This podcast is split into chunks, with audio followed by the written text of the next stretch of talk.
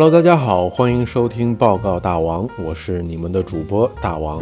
如果你喜欢我之前的几期节目呢，您可以在喜马拉雅上关注我的电台。上一期我们通过小米发布新款小米电视四 A 的时候，深入的聊了聊为什么在市面上智能电视价格这么低的情况下，还有很多功能外形类似的电视反而能卖到上万，主要就是因为显示面板的技术问题。但是高性价比并不是小米电视四 A 发布的全部内容。现在的科技圈里，光是拼硬件还真是很难取得优势。如果各家没有黑科技的话，还真是可能会被别人弯道超车，拿自家黑科技打你个措手不及。这次小米带来的黑科技就是智能语音互动功能。其实，智能语音互动功能在各大厂商的电视上老早就已经出现了。而且在机顶盒、电视盒子、游戏主机这些应用在电视上的外设也都有语音控制功能。这些语音识别能做到播放、暂停、快进、快退等功能。说到这里，我猜有些听众可能会想：这样的语音功能谁会去用啊？对着电视说暂停播放是多傻呀！我的遥控器一个按钮就能做到了，为什么非要搞一个语音功能？不但没有用，还要因为这个功能把电视的价格给抬高了。其实你说的没有错，上面那些撑死也就算是个语音控制，根本不能说是智能语音互动功能。而且很多厂商的智能系统和语音功能就是为了抬高售价的噱头。类似语音控制，其实我见过不少，也都体验过很多，用下来跟你们想的一样，并没有什么实用性。然而，小米电视发布会上演示的智能语音系统确实让我感到了惊艳，这与以往的语音控制有着本质上的区别。我先来给你们描述一下现场演示的内容吧。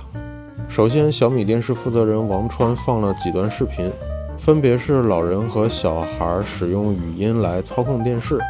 一开始，老人还说了一些比较好理解的话，比如“我要看亮剑”，“我要看半月传”。帮我找找铁齿铜牙纪晓岚。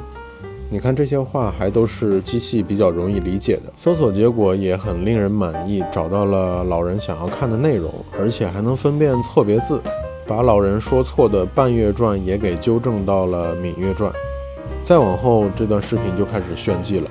老人突然说了句：“我想看胡歌跟那个谁演的前段时间特别火的古装剧。”这个时候，画面上展示的搜索结果第一个就是《琅琊榜》，之后换了一个带方言的老人说：“我想看冯小刚的电影。”然后电视就找出了一些冯小刚的电影，然后老人又说：“冯小刚和他爱人演的。”结果电视就找到了冯小刚和徐帆演的《甲方乙方》这些电影。在这之后，王川又演示了从搜索结果里面选择第几个来播放。在电影播放的时候，快进快退多少分多少秒，或者直接跳转到多少分多少秒来播放视频。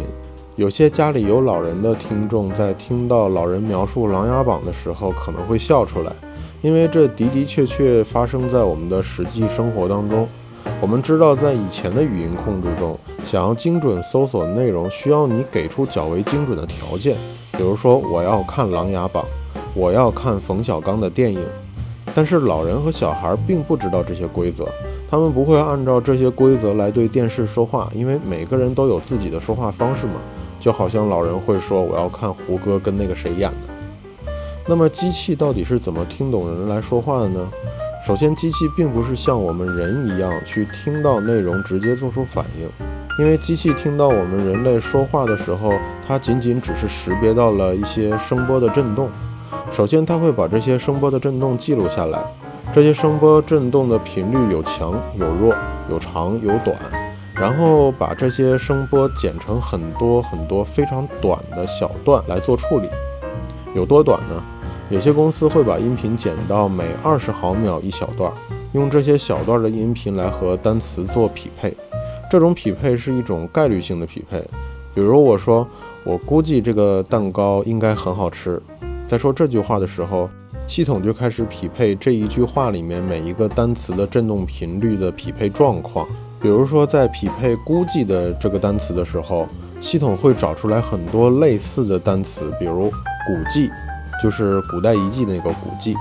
估计就是我估计这个很好吃的估计，还有顾及，就是我顾及我们之间感情的这个顾及等等，可以列出很多。系统会把它们都找出来，然后分析哪一个词出现的概率更高，然后系统会分析这个词在这句话当中的位置和前后的语义语境，来调整这些单词的概率，把最有可能出现的单词给找出来。最后，系统就会把这句话的声波振动中匹配概率最高的词和字给找出来了。文字已经是机器可以识别的语言了，但是这还没有完。机器只是知道了你说了一段什么样的文字，它还需要分析你说的这段文字的意思是什么，然后来做出反应。比如刚刚老人说的：“我想看胡歌跟那个谁演的，前段时间特别火的古装剧。”首先，机器要找出这段话里面的关键词，其中关键词有胡歌、那个谁、前段时间特别火的古装剧，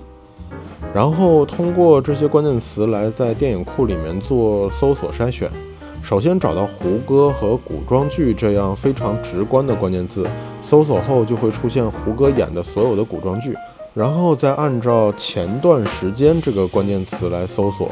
系统就会按照时间来排序胡歌演的这些电视剧，把最近的排在最前面。再之后就会分析特别火的这个关键词，系统会认为特别火这个关键词就是在形容评分的高低，然后来排列评分最高到最低这样的一个顺序。最后可能会忽视一些不是很重要的关键词，比如那个谁就不会有什么用处了。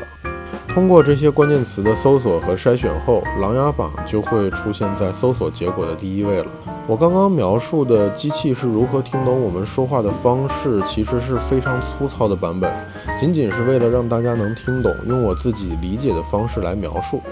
但实际上，机器识别时候的算法比这个要复杂很多很多。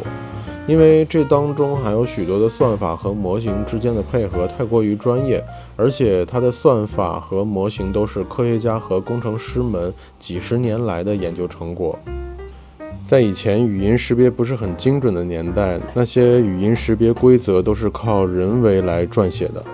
但是从上世纪的八十年代后期，机器学习算法的引入，就让这些统计模型的迭代更加迅速。再加上近两年类似阿尔法狗这样的神经网络学习技术的发展，让语音识别系统更是突飞猛进。国内最大做语音识别的公司就是科大讯飞，他们提供的语音识别系统准确率已经达到了百分之九十七，其中也包含了很多方言类型的语音识别。今天的智能语音识别可以说已经为我们人类和机器沟通的屏障中打开了一个小缝隙，让机器可以听懂人类语言是智能机器人时代的第一道门。当机器可以听懂我们讲话时，它们不但知道我们在话语当中表面的意思，以后更是能理解这句话当中的一些情感。到那个时候，机器就真正的了解你在说什么了。好了。感谢大家收听这一期的报告大王，我是你们的主播大王。如果你喜欢本期节目的话，就请点一下关注，关注报告大王，我们一起长知识吧。